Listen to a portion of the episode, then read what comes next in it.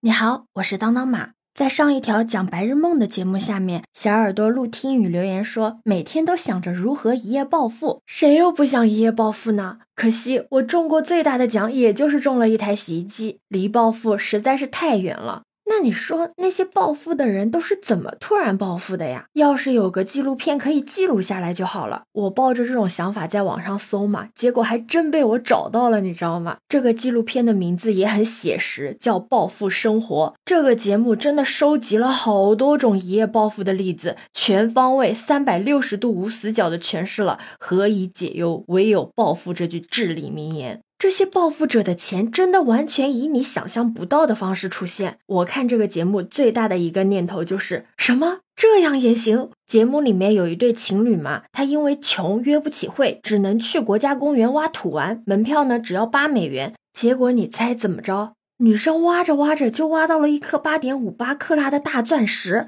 成色还是最好的那种，真的是直接挖出了财富自由。还有另外一个黑人兄弟，本来呢已经很穷了，穷的在自己妹妹家蹭住。但有一天呢，有个劫匪入室抢劫了他妹妹，不过没有成功。后来这事儿呢就上了他们当地的新闻。这兄弟接受采访的时候呢，超级气愤的在镜头里面说，让群众一定要注意安全。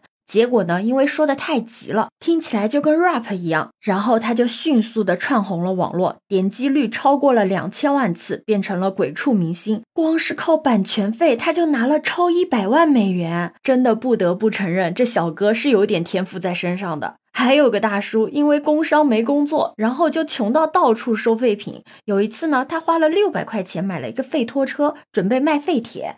结果进去之后，发现这个拖车之前居然属于一个民间艺术家的。这个拖车里面放的全都是这个艺术家的画作。美术老师估价一幅画的价值在五百美元左右，这车里有五百多张，真的就是捡破烂暴富啊！这个纪录片里面有一位跨界投资人，他的本职呢是一名厨师，但是他没有钱开餐馆。在他从一位有钱但是很挑剔的雇主家离开以后呢，他进了一家看着很像很不着调的创业公司，主要负责全公司的伙食。为什么说这家公司看起来非常不靠谱呢？是因为这里的员工松散，成天玩。这个厨师大哥啊，就一边担心公司破产，一边呢又在其位谋其事，好好的研究菜品，给同事们带来幸福的用餐。但是公司却好像发展的越来越好了。有一天，这个公司要上市了，财务对他说。你作为第一批的老员工是可以认股的。他朋友知道了之后就劝他嘛，小心不要被骗了。但是呢，他这一回是相信了这是一件好的事情。他东拼西凑的凑出了一万四千美元去认股。这家公司上市之后，他的一万四千美元直接变成了一千万美元。这个上市公司就是大名鼎鼎的谷歌，真的是搏一搏，单车变摩托。虽然变成了有钱人，但是这个厨师大哥啊，还是每天时刻的提醒自己，要怀着感恩的心，戒骄戒躁。你在看这个纪录片的时候，会有一种感觉，就是觉得每一分钟大家都在接受人性的考验。这个纪录片呢，它不仅给你讲了他们是怎么暴富的，而且还讲了他们暴富之后这些钱他们都怎么用的。有网友就评论说，与其说是讲一夜暴富的，还不如说是在讲机会、回报和相信，并且你真的会感觉到生活是有希望的。纪录片里面的每一个普通人，他们并没有肆意的挥霍自己的天降财富，但你放眼全球那些突然暴富的人，真的都能这个样子吗？在我们身边最多的一种暴富方式就是拆迁。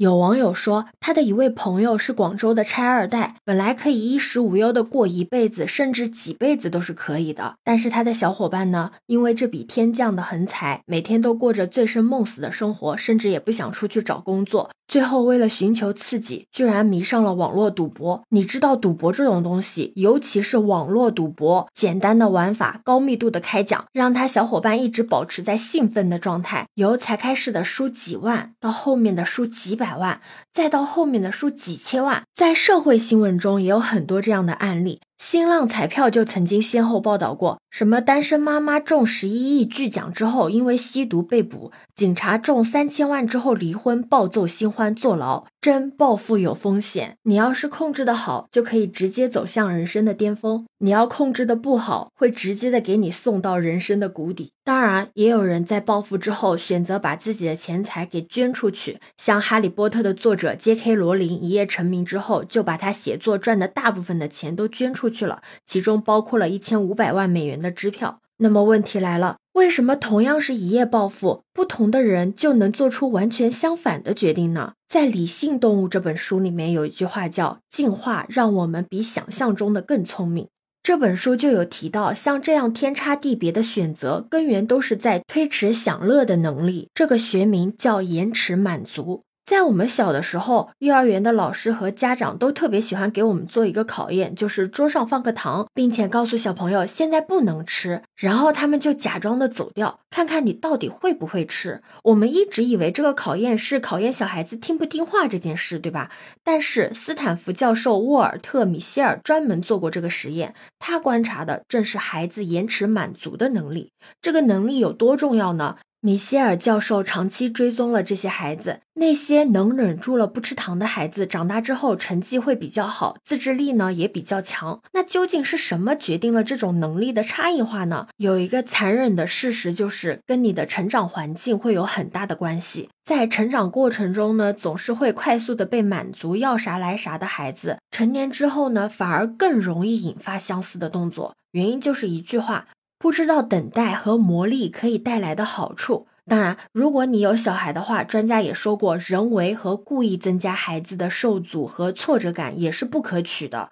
其实，在我们这个时代，真的不缺乏愉快的故事。可能你也曾经羡慕过，羡慕李佳琦的一夜暴富，羡慕 Papi 酱的一夜成名，但很少有人知道，李佳琦为了维持这份红，要熬多少的夜，反复的卸口红，卸到嘴麻木，吃饭呢都疼，才能保证每天的更新。也很少有人会提，Papi 酱每次拍视频之前都要做多少的方案，多少次的头脑风暴，要掉多少的头发才能保证不被淘汰。虽然说一夜暴富真的是我们很多人的梦，如果真的有一天你真的拥有了一个巨大的财富，却不具备驾驭财富的能力和格局，那么肯定是要被他反噬的呀。